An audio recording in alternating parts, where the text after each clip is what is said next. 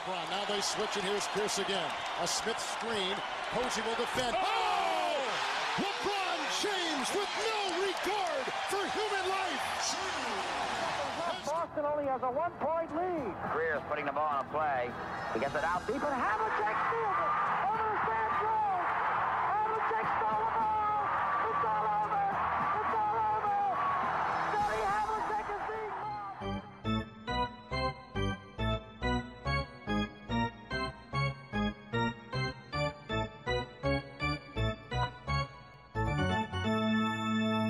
Olá, Quedas. Olá, tudo bem? Tudo. Estivemos algum tempo ausentes, sobretudo por eh, minha causa, mas a NBA está quase a começar. Hoje vamos fazer a antevisão da conferência este. Eh, alguma coisa que queres dizer antes de entrarmos a fundo nas 15 equipas? Ah, não, só que, só que já estou com ressaca de jogos da NBA a sério e pronto, estou cada vez mais entusiasmado com, com, com o regresso, chamamos assim. Eu nestes meses estive mesmo bastante ausente, ainda não, ainda estou, estou muito a leste, lá está, até vamos, essa, vamos falar dessa conferência e tudo, estou muito a leste de algumas das pequenas alterações que houve em cada equipa, eu espero não dar nenhum um tiro no pé entretanto, mas também se der tu corriges-me porque tens o, o, trabalho muito mais bem feito. Nós vamos começar... Uh, estás, estás a par que o Ben Simmons foi trocado para os Kings, mesmo agora, certo? Uh, não, não estou a par. Está, está, estava só a gozar. Era só para saber se seria credível ou não. Essa situação continua tão bizarra quanto sempre.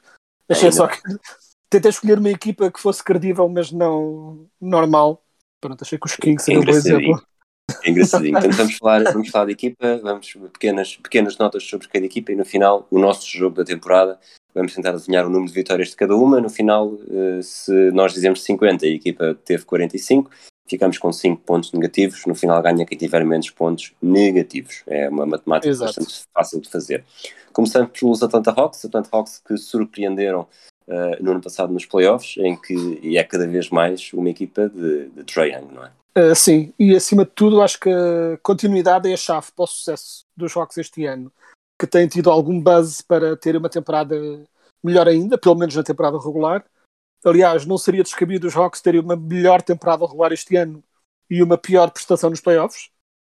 tipo, curiosamente, porque eu sinto que os Bucks e os Nets este ano não vão dar grandes hipóteses e desde que não se encontrem antes, há uma forte possibilidade dos Hawks não conseguirem repetir a proeza de chegar à final de conferência, ao mesmo tempo que sinto que vão ser melhores na temporada regular. Isso faz sentido. Uh, e o ano passado, né, nós quando estávamos a falar dos Hawks, a grande dúvida, todos sabemos que eles tinham colecionado muito talento e acima de tudo muito talento nas wings, que é uma cadeira tão importante na NBA moderna, mas a dúvida era se se ia materializar numa equipa. Claramente aconteceu. E também havia grandes dúvidas sobre a defesa, mas a ascensão do Capela hum, a um dos melhores postos defensores de, da liga também ajudou a minimizar. Não, não, os Hawks não são uma equipa incrível defensivamente, mas, são, mas foram um pouco melhores do, do que se esperaria, também em grande parte por essa, por essa evolução. Portanto, é, e aquela rotatividade nos wings, acho que vai ajudar a mantê-los sempre frescos e durante a temporada regular uma maior rotatividade e mantê-los sempre ali na bolha. E o Trae Young é o Trae Young, é um, um, um jogador incrível com aquele apetite para os grandes momentos. Portanto, eu acho que os Hawks vão ser bastante bons este ano. Eles tiveram 41 vitórias na fase regular do ano passado. O meu palpite é 43. E o teu? Ah, eu sou mais bullish este ano com os Hawks. Eu vou para 50. 50, muito bem. Passamos para a segunda equipa do Oeste. Os Celtics, o Danny Ainge, o Brad Stevens, novo treinador e meio doca. Brad Stevens, na verdade, mudou para, para chefe daquela Exato. Do, do, do tasco todo. Uh, houve inúmeras mudanças na equipa. Eu acho que ainda não. Eu, sendo adepto dos Celtics, ainda nem sequer parei para conseguir perceber uh, a quantidade de jogadores que saíram, uh, os jogadores que entraram, alguns deles, como o Cantor e o Al Orford, regressaram. Uh, como é que estás aqui em relação aos Celtics? Eu acho que, acima de tudo, tenho a dizer que tenho pena do, do Kemba não ter resultado nos Celtics. Acho que era um jogador que, se tivesse corrido bem, era um bocadinho aquela inje injeção de criatividade que os Celtics precisam num ataque que por vezes estagna um pouco. Uh, as lesões, infelizmente, impediram essa experiência de resultar. Acho que este ano uh, o Marcos Smart, que andava sempre ali um bocadinho naquela coisa de sexto homem ao titular, sexto homem ao titular, este ano vai se assumir em definitivo como titular, mas também não vai ter necessariamente a responsabilidade total de ser o responsável pelo fio de jogo, porque não só Tatum assume muito desse fio de jogo, mas também o Jalen Brown teve uma grande evolução ano passado. o Jalen Brown sempre sabia que era bom, mas o ano passado assumiu-se em definitivo como a segunda estrela da equipa, e acho que isso vai ajudar o, o facto de já começarem com essa percepção desde o início os Celtics este ano, isso vai ajudar um bocadinho a, a estabilizar a equipa. E depois tens aquela hum, parte interessante do, da luta para posto. Os Celtics estão muito confiantes em dar cada vez mais minutos ao, ao Robert Williams, que até pode vir a mesmo a ser titular este ano, mas pelo simples não foram buscar o Warford, uh, o Kenter também, mas mais o Warford, para ter ali um bocadinho aquela salvaguarda de, daquele mínimo de qualidade na posição para poder também retirar o Robert Williams se ele tiver a cometer muito erros e fazer um bocadinho essa gestão. Um, e os Celtics acho que continuam este ano um bocadinho na mesma posição que têm estado, porque eles têm uma equipa jovem, mas ao mesmo tempo talentosa o suficiente para já ter aspirações a fazer coisas nos playoffs. Portanto, eles continuam neste misto de desenvolver o talento que tem, jovem, mas ao mesmo tempo exigir esse talento que apresentem já resultados. E eu acho que é capaz de ser um bom ano para os Celtics também. Ou pelo menos melhor. Para terminar só aí, porque o Celtics está, está mais próximo, aquilo que eu sinto é que o, o plantel, a, a, segunda linha e a terceira linha, é mais experiente do que foi em anos anteriores e isso, eventualmente, se as coisas começarem a correr bem, poderá fazer a diferença. Os Celtics yeah. na época passada, uh, nós estamos a falar sempre, os vitórias da época passada foram em 72 jogos, portanto é, é sempre necessário perceber que há, há esse ajuste. Aqui no ano passado venceram 36 jogos, o meu palpite para este ano é 45. Eu, mais uma vez, vamos esperar que eu não tenha posto aqui os números todos altíssimos e que depois de repente vou estar a, a perder porque exagerei em todos, mas estou um bocadinho acima de ti, eu disse 47. 47. Vamos então passar para, para que já disseste há pouco, que seriam os grandes dominadores do, do Oeste, os Brooklyn Nets. Brooklyn Nets que anda muito ainda uh, em torno da novela Kyrie. Não sei se achas muito rapidamente se ele vai ser vacinado, se não vai ser vacinado, se vai ser trocado, se não vai ser trocado. Mas se o ano passado, com todos os problemas que tiveram, uh, o Kevin Durant conseguiu conduzir a equipa uh, a um estado bastante bom e quase sozinho conseguiu ganhar. Conseguiu ganhar, quer dizer, conseguiu chegar onde chegaram. Uh, neste caso, com, com o James Harden a tempo inteiro, com o Kevin Durant, uh, com o Kyrie que poderá ou não aparecer, e mesmo com a equipa dos Nets, uh, serão para a fase regular a maior ameaça ou achas que vão, vão concentrar-se sobretudo em garantir que as suas estrelas estão, estarão disponíveis quando for mais importante?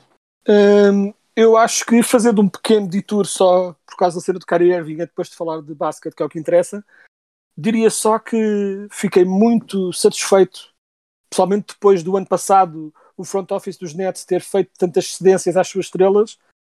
Fiquei contente este ano de terem posto o pé na mesa e a dizer: não, não há cá jogadores a part-time, não vamos estar.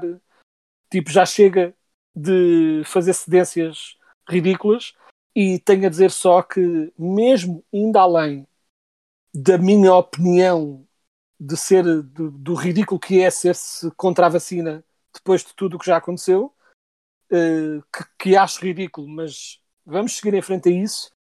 Eu confesso que eu nunca fui alguém com muita paciência para o narcisismo galopante do Kyrie Irving e a minha paciência está no limite dos limites. Acho que é ridículo a situação em que ele se autocolocou por razão nenhuma acho absurdo que depois de ter-se recusado a explicar porque é que não se queria vacinar, agora vem dizer que é porque era uma tomada de posição para defender as pessoas que perdem o emprego por causa dos mandatos. Tipo, ridículo. Tipo, aquelas. Uh, o clássico, tipo, nos últimos anos temos tido tipo esta coisa que é sempre que o Kyrie diz uma borrada, no dia a seguir aparece uma coisa boa que ele fez. E eu fico contente das coisas boas que ele faz. Mas temos de, de uma vez por todas, tirar da noção de que isto não é tudo só um exemplo constante de narcisismo constante, é tudo sobre ele, o bom e o mau, é tudo sobre como o Kyrie Irving é mais inteligente do que a carneirada que aqui anda, uh, confiar nos cientistas e isso que somos todos uns esquisitos. Estou farto do Kyrie Irving. Uh, francamente, já não me interessa se ele joga ou não, só quero deixar de ouvir falar dele. Dito isso, os Nets. eu acho que mesmo sem Kyrie Irving, e vamos assumir uh, que ele não joga este ano, eles continuam fortíssimos. Não sei se serão a equipa mais forte na temporada regular a nível de número de vitórias, mas são os favoritos a ganhar. Sei o Kyrie Irving não são. Acho que com Kyrie Irving são os claros favoritos. Com Kyrie Irving estão ali, para mim, taco a taco com os Bucks. Mas eu gostei muito das adições do Patty Mills e do Paul Millsap para revitalizar um, branco, um, um, um banco que era frágil QB, o que é natural numa equipa com tantas estrelas. Mas acho que foram boas contratações. Eu acho que eles o ano, o ano passado mostraram que têm. Eu tinha as minhas desconfianças em relação à qualidade defensiva deles, mas a verdade é que uh, não se sentiu essa fragilidade. Não quer dizer que eles tenham sido monstros defensivos, mas a verdade é que quando os jogos apertaram, eles estavam sempre ali na bolha e mesmo com a equipa mutilada por lesões, quase conseguiram passar os Bucks e se têm passado os Bucks, quase garantidamente chegavam à final. Portanto, são claramente uma equipa fortíssima que este ano tem mais um ano de entrosamento. Um, acho que sem o Kyrie não são tão candidatos, e acho que um bocadinho esta sombra do Kyrie pode assombrar um bocadinho, talvez, uh, os desígnios da equipa, mas são candidatíssimos e uma equipa fortíssima e bastante bem construída, principalmente considerando quão maniatados eles estão a nível de banco com as estrelas que têm, mas acho que vão estar fortíssimos. 48 vitórias na época passada, em 72 jogos, lá está. Uh, vou deixar de fazer esta, esta noção, esta, este apontamento, mas já sabem que é sempre, é sempre essa diferença. Uh, eu aponto para 59 vitórias nesta fase regular. Eu, por causa de uh, presumível gestão das suas estrelas, eu aponto um bocadinho menos. E eu vou para 54. Ok. Avançamos para os Charlotte Hornets. Basicamente, um pouco na linha dos Ox, é aposta na continuidade. Uh, sim, uh, acima de tudo, acho que uh, entre o Rookie, o James Booknight e o Mason Plumley será uma versão um pouco melhor do que era o Codizella, portanto ficaram aqui e ali um pouco melhores do que era o ano passado. defensivamente ainda tem muito trabalho pela frente, continua a ser uma equipa frágil defensivamente, mas o ataque tem tudo para ser entusiasmante, que é uma coisa que geralmente não se ouve muito em equipas de este, mas o Lamelo Ball uh, teve uma época de rookie incrível e este ano tudo indica que continuará a evoluir e a, e a dar aquele dinamismo constante à equipa, sempre coisas a acontecer, ataque por todo lado. E ele tem armas fortes ao seu lado, tem o Gordon Hayward, se conseguir ficar saudável, tens o Terry Rogier, até o Miles Bridges, é um jogador excitante com os seus afundanços. Ou seja, eu não sei se vão, tipo, até podem acho que vão conseguir fazer o suficiente para pelo menos estar ali na luta pelo play-in, mas mais do que as vitórias que eu acho que eles vão conseguir, acho que vai ser um ano de evolução, mais um ano de evolução, e acima de tudo um ano em que pode vir a ser uma das equipas mais interessantes para na, naquelas noites em que não há em que a tua equipa não joga, talvez ver um jogo dos Hornets, porque acho que o ataque vai ser eh, muito provavelmente bastante interessante de acompanhar. 33 vitórias na época passada, eu ponto em 41 este ano eu ainda assim aponto um bocadinho menos, eu digo 36. Muito bem. Avançamos para os Chicago Bulls. Os Chicago Bulls estão com uma imagem bastante diferente do ano passado. Achas que pode estar aqui o início de um regresso a uma relevância maior? Eh, eu acho que sem dúvida, e acho que ofensivamente há muito a apreciar com esta revolução do plantel dos Bulls. O Lonzo Ball traz mais dinâmica no passe, e um triplo que até é melhor do que dão crédito as pessoas por ele ter um lançamento estranho, continuam a achar que o Lonzo Ball é um mau lançador e não é. Tornou-se um lançador de triplo bastante credível. E o Damar DeRozan é um jogador que pode abrir espaços para os lançadores com os seus ataques ao cesto.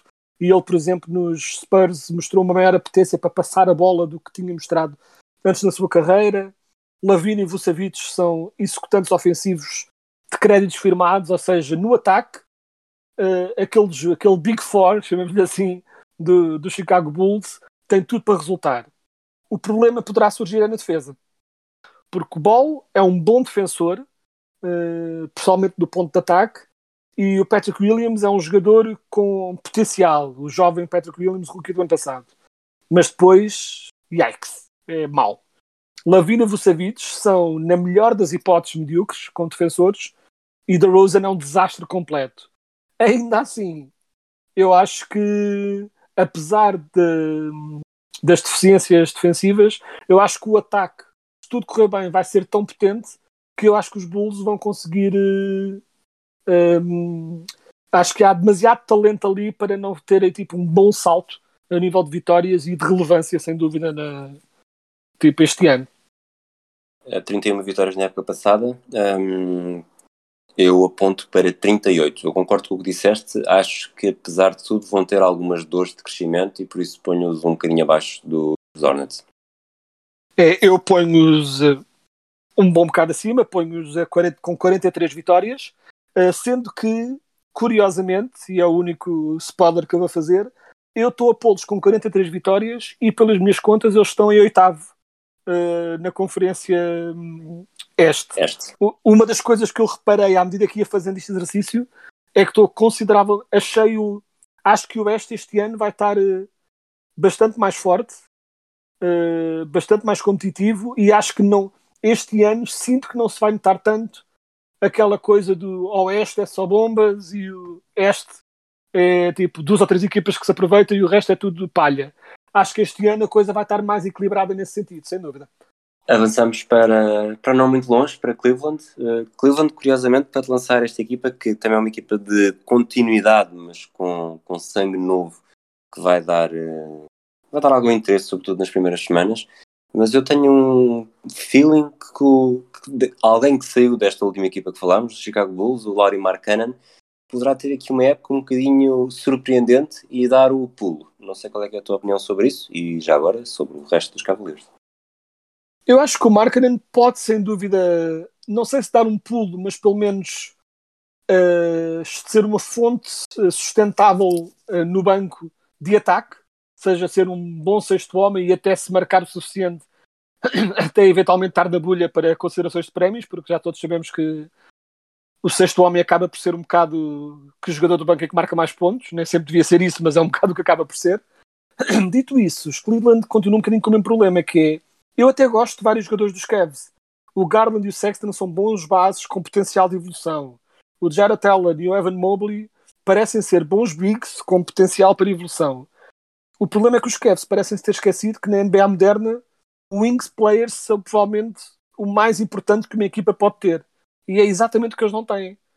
Eles têm o Okoro, que é um defensor aceitável, o Cherry Osman, que tem os seus momentos, não são maus jogadores, mas não são o suficiente para contrariar esta bizarra estratégia dos Cavs de empregar quase exclusivamente ao point guards ou bigs e nada no meio. É assim uma coisa um bocado estranha, ao ponto de muitas vezes, tal como fazia o ano passado com o Larry Nance, este ano vão provavelmente em muitos lineups colocar o Kevin Love e o Markkanen na small forward que é algo que francamente nunca devia acontecer na NBA moderna. Portanto, ou seja, eu gosto de algum do talento que lá está, mas continua a ser um, um roster construído de forma um bocadinho bizarra. 22 vitórias na época passada, eu vou para 24 este ano. Uh, eu acho que vão ter um pouco mais do que isso, apesar de não achar que vão ser grande coisa, mas eu aponto para 30. Muito bem, avançamos para outra equipa mais ou menos na mesma zona, os Detroit Pistons, que provavelmente vão ter do, do sangue novo aqui o jogador mais interessante uh, de seguir no início da temporada. Sim, sem dúvida. Uh, uh, é, é mais uma época de transição para os Pistons, sem dúvida. e eu acho que o que é curioso é, depois vai-se ver quando falarmos das vitórias, eu acho que os Pistons vão ser pior que os Cavs, ao mesmo tempo que acho que têm um futuro muito mais sorridente pela frente. Acho que simplesmente estão uns furos abaixo ainda a nível da, da progressão que têm de ter. Mas eu acho que é um ano para ver se o Kate Cunningham será o líder que eles procuram e acho que tem tudo para ser. Já mostrou várias coisas que me interessaram muito. O Sadiq Bey pode ser o 3D do futuro para eles e tem, mostrou muito boas indicações no ano passado. Jeremy Grant continua a ser não necessariamente a estrela este ano, mas um bom primary scorer, tipo o melhor marcador de equipa e alguém que entrega pontos e entrega defensiva e boa defesa, que é algo que é muito bom ter. E até temos também o Isaiah Stewart, que vai ter este ano uh, com menos concorrência uh, pela frente, embora também tenha ali o Kelly Olynyk para partilhar minutos. mas vai ter um bocado um ano de afirmação a ver se a confiança que muitos tinham nele, incluindo eu, se se irá manifestar. Ou seja, há aqui muitas coisas interessantes uh, para terem atenção este ano com os Pistons. Não acho que se vá traduzir em muitas vitórias, mas a verdade é que os Pistons também ainda estão mais de olho no draft do próximo ano do que necessariamente nos playoffs deste ano. Portanto, nem acho que eles estejam muito preocupados com isso ainda. Exatamente. E é isso que me faz pensar que depois de 20 vitórias na época passada, vão chegar às 23 este ano. Portanto, menos uma que os Cavs. Sim, eu digo, eu tenho com um bocado menos que os Cavs, mas tenho 25. Portanto, é na... mas é uma lógica semelhante. É, acho que vão ser uh, uma equipa interessante e ali com valores a crescer, mas vitórias ainda não muito. Vamos falar então dos Indiana Pacers, uh, ainda sem Ben Simmons. Os Pacers, um, eu acho que acima de tudo, eu sou uma equipa bastante regular, mas que no ano passado sofreu muito, sofreram muito com as lesões. Uhum. Um, mas tem uma equipa, um, lá está, não tem nenhum jogador que se consiga sobressair claramente dos outros, mas eh, se calhar o pior jogador do 5 inicial será melhor do que muitos eh, terceiros melhores jogadores das outras equipas. Sim, eu acho que sim. É uma equipa difícil de avaliar. De facto, eles costumam ser muito consistentes. O ano passado foi uma aberração, que correu-lhes de facto tudo pessimamente e acabaram por uh, ter uma época pior do que o esperado.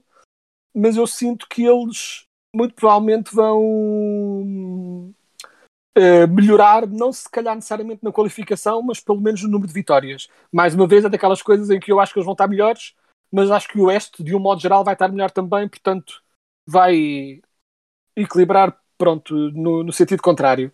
Uh, eu acho que eles no papel continuam a ter uma equipa muito sólida. Jogadores que eu gosto, Sabonis, o Brogdon, o Lavert, o Turner, são tudo bons jogadores que qualquer equipa boa gostaria de ter. O Sabonis, uh, então, é, tem potencial e exibições de estrela, muitas vezes. Uh, e eu, embora os coloque basicamente na mesma posição em que eles terminaram o ano passado, acho que vão estar na mesma situação, mas melhores. E, e vamos ver como é que eles lidam, porque a mudança de treinador aqui poderá ser essencial, uh, porque eles, para todos os efeitos, para além das lesões, houve muitos relatos sobre como eles odiavam o Nate Bjork, o antigo treinador, que acho que era mesmo odiado de, pelo balneário todo e que foi uma experiência que correu mesmo muito mal.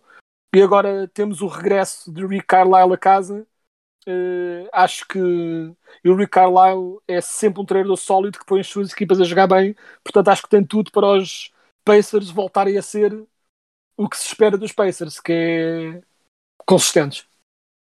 46 vitórias no meu caso, e tu? Eu digo 41. Não acho que vão subir assim tanto.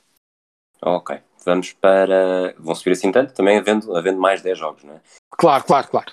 Um, vamos para levar os nossos talentos para Miami Beach, Miami. Uh, depois de ter sido finalista, teve uma época um bocadinho de desilusão. O Tyler Hero não cresceu como se esperava, o Duncan Robinson estagnou de alguma forma, mas chegou o Kyle Lowry, que vem trazer bastante experiência. Tudo bem que sai o Goran Dragic, mas o Lowry acaba por ser aqui a principal uh, adição. Eu odeio dizer, eu odeio dizer edição neste sentido, mas agora não me dei outra palavra. Acrescento uh, à equipa de, do ZIT, de Eric Spolstra. Qual é que é a tua opinião sobre este, sobre este ZIT? É, foi de facto uma grande soma para o plantel. Mas sim, estou contigo, também não sei, mas uma expressão decente para dizer o que querias dizer. Estava a ter o mesmo problema. Um, eu, para já, acho que devo começar por uh, recuar, mandar um bocadinho para trás esse teu slender no Tyler Hero, que ainda ontem, se não me engano, disse que devia estar na conversa com o Doncic e o Trae Young e esses jogadores todos, portanto não percebo porque é que achas que o Tyler Hero uh, pronto, não é um jogador do mais altíssimo nível uh, e ele disse mesmo isso, tipo, confiança é tudo na vida. Uh, eu acho que se o Tyler Hero vai conseguir recuperar a forma que teve ano passado, pessoalmente agora este ano que vai provavelmente voltar ao papel em que provavelmente se adequa mais, que é como sexto homem, eu acho que se um Tyler Hero confiante a sair do banco a marcar pontos em Barda, até pode ser um candidato óbvio uh, melhor sexto homem. Exato. E um bocadinho mais interessante do que ser só sempre uh, pronto, mesmo, os mesmos de sempre. Acho que é interessante. Será o mesmo tipo de jogador, mas uh, mais interessante. Isso é uma questão que eles têm. Exato. E é também uh, outra questão é será que o facto de eles terem abdicado um pouco do banco, tem o, bom, o banco um pouco mais frágil, uh, será que vai fazê-los ressentir-se um bocadinho na época regular? Talvez. Uh, essa falta de depth pode, principalmente numa equipa tão veterana em alguns passos, mas eu acho que esta equipa vai ser um pesadelo nos playoffs. Não apenas o ataque, que vai ser, digo eu, bom, mas acima de tudo na defesa, porque aquele trio de Kyle Lowry, uh, Jimmy Butler e Bama Adebayo na defesa é um tsunami que, com quem ninguém vai querer saber lidar.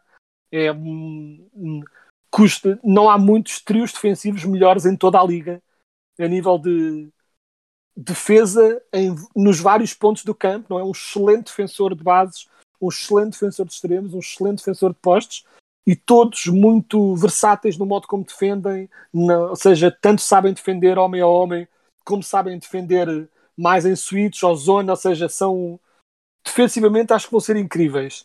Depois tens o Tucker, que vai dar aquela ajuda, acima de tudo nos playoffs, para poder pô-lo no, nos Durantes desta vida e poder descansar as estrelas, estar ali sempre a ter de lidar com um jogador como o Durant. Isso vai ser valioso também.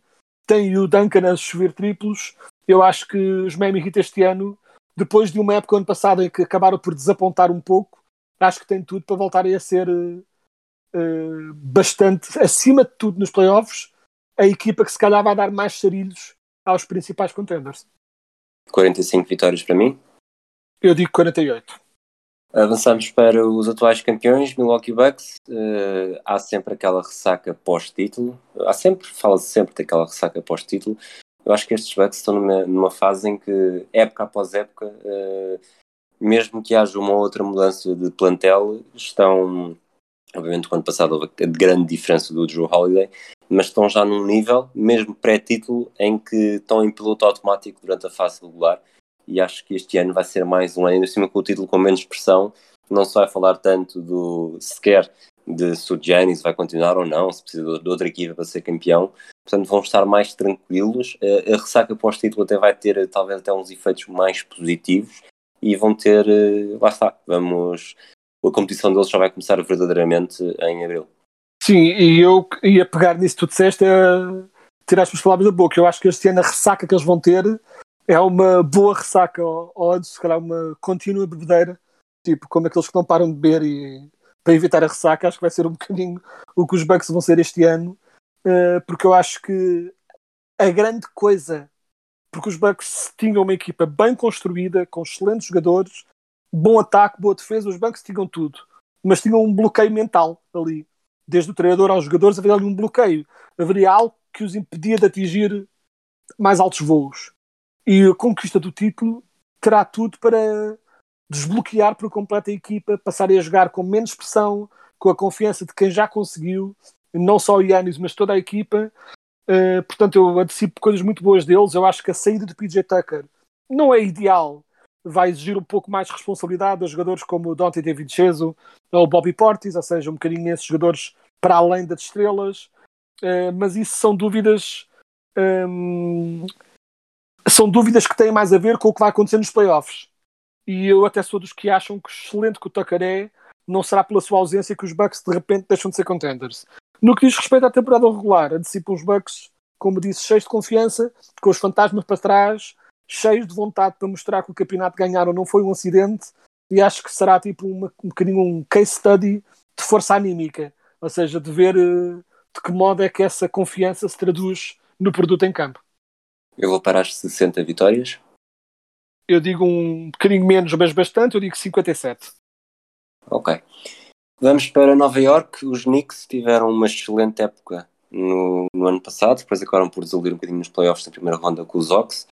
Uh, vês a trajetória a manter-se ou vai haver aqui uma ligeira regressão depois de terem superado todas as expectativas na última temporada? É, é um caso estranho, curioso, que é, eu acho que depois de ver aí o ataque o seu ataque a implodir por completo nos playoffs, os Knicks decidiram investir, investir quase totalmente em revitalizar a sua criatividade, criatividade ofensiva, com contratações como Kemba Walker, Evan Fournier, ou seja, o foco dos Knicks este ano foi claramente precisamos ter um ataque melhor, mais versátil, com mais opções. Uh, o medo, claro, é que isso comprometa a, a, excelente defesa que mostraram no ano passado, mas eu não tenho assim tanto medo disso, dado que eu sinto que a excelente defesa dos Knicks do ano passado não se deveu tanto a eles terem executores defensivos de mais alto gabarito, mas mais antes de um bom esquema defensivo, Tom Thibodeau a pô-los a defender bem, ou seja, uh, acho que não vai haver um problema nesse sentido, acho que vão estar uma equipa um pouco mais equilibrada, e pronto, e acho que vamos ter um Julius Randle, uh, não tanto na temporada, na temporada regular, mas acima de tudo nos playoffs, que vai estar determinado a mostrar mais do que fez, porque ele contra os Hawks desapareceu por completo e isso obviamente não pode voltar a acontecer. 42 vitórias? Eu digo 44. Ok, vamos para os Orlando Magic, a tua equipa, nem sequer faço uh, início, diz-me tudo.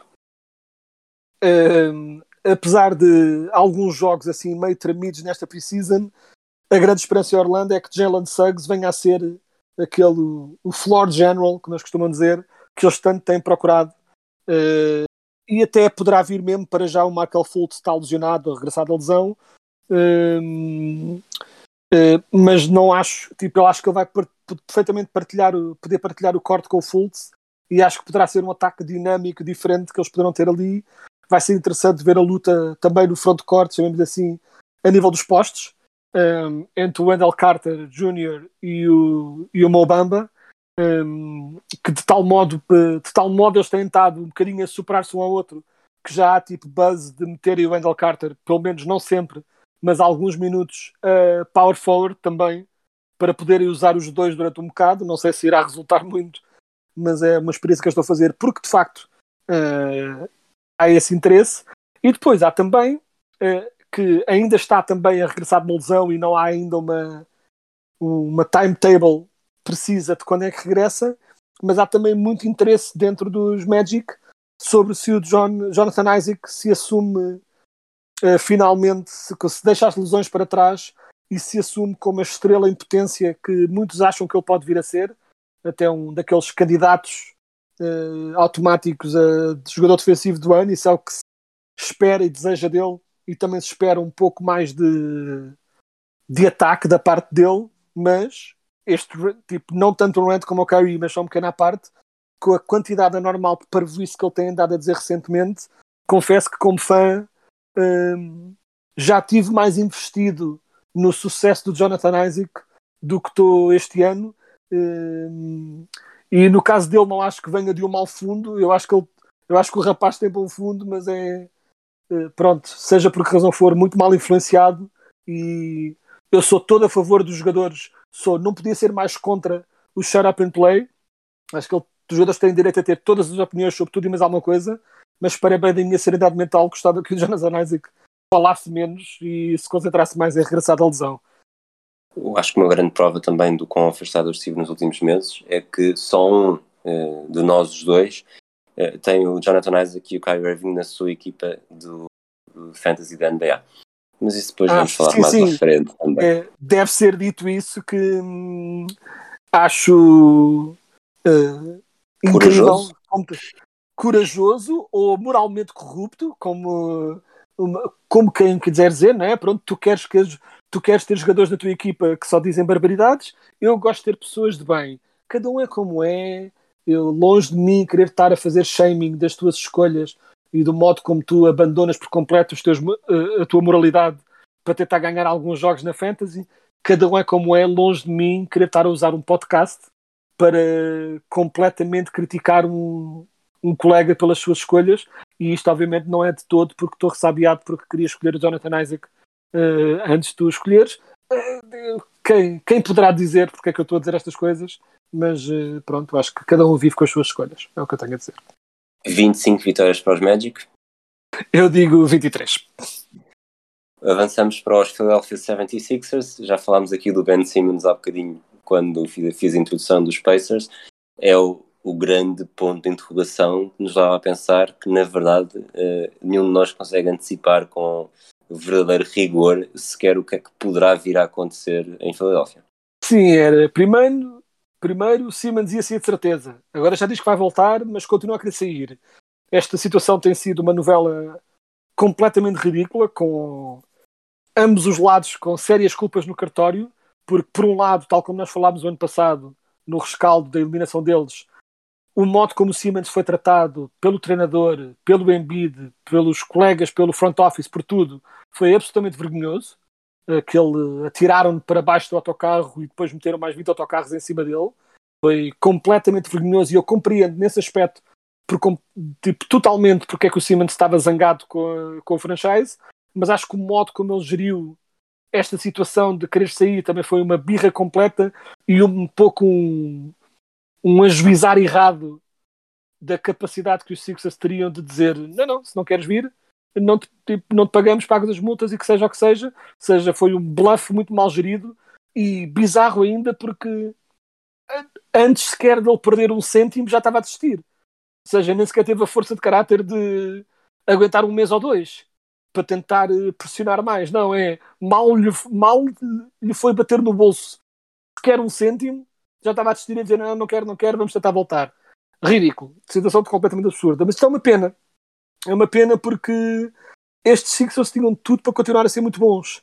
Um, e eu acho que eles vão continuar a ser bastante bons, mesmo sem o Simmons, ou com o Simmons nesta situação uh, muito estranha, porque há lá talento, o Embiid é o Embiid, o Tobias Harris é o Tobias Harris, eles vão continuar, pronto, eles continuam a ser uma boa equipa, mas deve ser dito para todos os fãs que no meio desta situação agora decidiram que o Ben Simmons não tinha lugar sequer no Cabo Madeira, que é um bocadinho uma coisa que tem-se um bocado a ler. Li no outro dia alguém a dizer que qualquer coisa numa onda de uh, um fã a dizer que os Sixers do ano passado teriam sido melhores com o Thaddeus Young no lugar do Simmons. Tipo, ou seja, eu gosto muito de Thaddeus Young, mas é o, é o ridículo que esta situação às vezes está um bocadinho a chegar. Mas diria só para os fãs dos Sixers que estão tipo, cheios de vontade de ver o Simmons para trás, é importante ter uma coisa um bocadinho mais de calma nesse júbilo, chamemos-lhe assim, que é no ano passado, com o Simmons em campo, e estou aqui estou a citar o, Stat News, uh, o ano passado, com os Sixers em campo, os Sixers tinham, com o Simmons em campo, os Sixers tinham uma defesa top 3. Sem ele, estavam abaixo do, do, do número 25. Portanto, é inegável a importância do Simmons para esta defesa. Eu acho que os Sixers continuam a ser bons com ou sem ele, mas serão um tipo muito diferente de bons. Porque uma das grandes razões porque os Sixers eram uma incrível equipa defensivamente era o Simmons e acho que sem ele lá eles vão ter de mudar muito no estilo do modo, no modo como jogam um, porque ele era mesmo um, um canivete suíço naquela defesa e portanto estou curioso de saber como é que isto, como é que toda esta situação vai evoluir reiterando no instante, continuo a achar que os Sixers vão continuar a ser bastante bons, ainda que não tão bons como, como o ano passado. O meu palpite 52 vitórias. Ah, eu ponho menos, ponho 46. Ok, vamos para a penúltima equipa do Este. Uh, atravessamos a fronteira para o Canadá e esta época vai ser mesmo no Canadá. Eu acho que, que esse acaba por ser o maior, apesar de ter havido aquela troca na posição de base Kyle Lowry e Goran Dragic, uh, o facto de voltarem a jogar em casa há de ser o maior estímulo uh, para estes Raptors nesta próxima temporada, depois daquele pós-título tão negro. Sim, eu acho que sim. Eu acho que mesmo assim um, embora haja aquela vantagem anímica do regresso a casa, chamamos assim, ter os fãs deles a ver os jogos, acho que a ausência do Lowry vai se fazer sentir. O veterano ele era uma força estabilizadora tanto no ataque como na defesa e os Raptors vão ter de se habituar um pouco à vida sem um dos seus melhores jogadores do franchise ali na bolha com o Vince Carter para o melhor de sempre que a equipa já lá teve. Uh, mas também não há razão para desesperar o Van Vliet vai ter agora a oportunidade de se assumir como condutor de jogo a tempo inteiro. Estou muito curioso de ver o que é o Fred Van Vliet uh, com as chaves na mão, uh, tipo a tempo inteiro, por assim dizer. Estou muito curioso com isso. Um, e ele vai ter armas como o Siakam, quando regressar da lesão, o Anunobi, que vai ter um pouco mais de destaque. Até o rookie Scotty Barnes tem ali mostrado coisas muito boas na Precision e há ali muito entusiasmo em relação a esta equipa. Acho que o talento da equipa vai continuar a permitir aos, aos Raptors estarem ali na bulha por um lugar nos playoffs, mas não acho que vão regressar ainda ao que tinham sido nos anos anteriores a isso. 38 vitórias. É, eu digo 37. Tinhas os números já todos ou foi estás a, a gerir através daquilo que eu digo? Não, já Não, tinha- Ah, não, eu digo 37. não estou a fazer aquela cena de para certo de o, que o outro diz, mais, de, mais 10 cêntimos, não. Tanto que já tivemos aqui umas variâncias assim um bocadinho hardcore a nível de números. Aliás, os meus estão de um modo geral muito mais para cima. Isso é porque eu lá está, não percebo nada disto e estive mesmo muito fora eh, de, de tudo.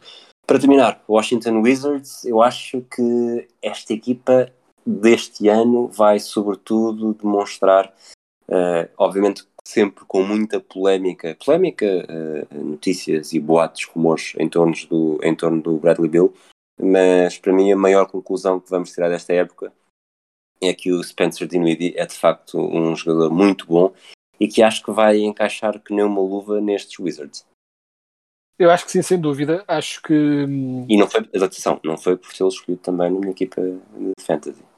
E eu vou evitar o facto de também o querer, que isso eh, na, eh, domine demasiado a minha opinião, porque eu acho que o Spencer Dinwiddie é um excelente jogador e se conseguir evitar as lesões, acho que hum, é daqueles que não sei bem como explicar isto, até pode vir, não sendo tão bom de todo como o Westbrook, até pode ser um fit mais natural com o Bradley Bill.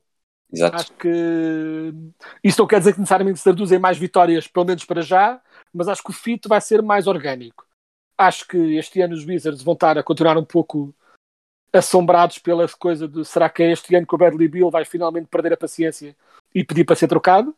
Ele continua a dizer que não, mas já não está tão firme eh, como era noutros anos e os rumores abundam. Um, e eles, este ano, parece que o Washington tem uma equipa recheada de jogadores com vontade de se afirmarem. Eh, Que por uma razão ou outra, ou por serem jovens, ou por terem sido rejeitados por outras equipas, ou por virem de épocas menos conseguidas, todo, quase todo o plantel à volta dos Wizards é jogadores a quererem mostrar que continuam, que são bons. Já falámos de Spencer Dinwiddie, tens também o Rui Hashimura, que vai continuar a querer mostrar eh, talento e a mostrar que está a evoluir. Tens o Montrezl Harrell, que ficou completamente perdido nos Lakers e que vai querer agora mostrar que pode vir a ser, no mínimo dos mínimos, o que era nos Clippers, que não é grande coisa defensivamente, mas pelo menos um- uma fonte de pontos ali também. Mas os Wizards continuam com os mesmos problemas que sempre tiveram, que é a defesa continua a ter, a ter tudo no papel para ser um, um desastre total. Hum, o Spencer Dinwiddie, que eu gosto muito, é marginalmente melhor defensor que o Westbrook, mas não ao ponto de fazer uma diferença gigante. É um, é um bocadinho uma versão diferente da mesma coisa. Portanto, eu acho que vai ser interessante ver de que modo é que estes jogadores periféricos à volta do Bill, quais é que se vão assumir, e isso vai ser interessante de acompanhar QB, mas não acho que isso vá me manifestar em muitas vitórias, francamente. Eu vou às 42 vitórias, por acaso. Ah, não, Tenho eu, 7 equipas com registro positivo e duas com 42. Aliás, eu este, 42 é registro positivo. Portanto, tenho, vou, vou mesmo às 9 equipas do Oeste com registro positivo. eu também estou confiante no Oeste este ano e também tenho nove equipas com registro positivo, ou melhor, nove, oito com registro positivo e uma com registro neutro, que eram os Pacers, que eu pus com 41, mas acho que os Wizards vão ter 32 vitórias. Acho que vai ser muito, muito fraco. Acho que a defesa é, continua a ser um desastre, infelizmente. Ok, vamos fazer então agora um, um, um arranque flash, uh, um fecho flash de episódio com as rubricas uh, habituais. Jogadores com camisola 88, já houve 7 na história: o Nicolas Batum, o Goga Bitadze, o Nemanja Bjelica, o Christian Eyenga, o Markif Morris, o Alexei Shved e o Anton Walker, nos Celtics em 2005. Mas, uh, obviamente, vamos falar disto. Falámos disto no último episódio, vamos falar hoje aqui um bocadinho e vamos falar no próximo, de certeza, também, quando falarmos dos Kings. Estamos todos à espera que, este, que estes sete jogadores passem a oito à conta do Niasqueta. Exato, exato. Estamos aqui. eh, ele já, já jogou ali uns minutinhos na Precision, mas eh, e é importante que as pessoas se apercebam, ele vai continuar para já eh, à espera de uma oportunidade para ter mais minutos. é o que é.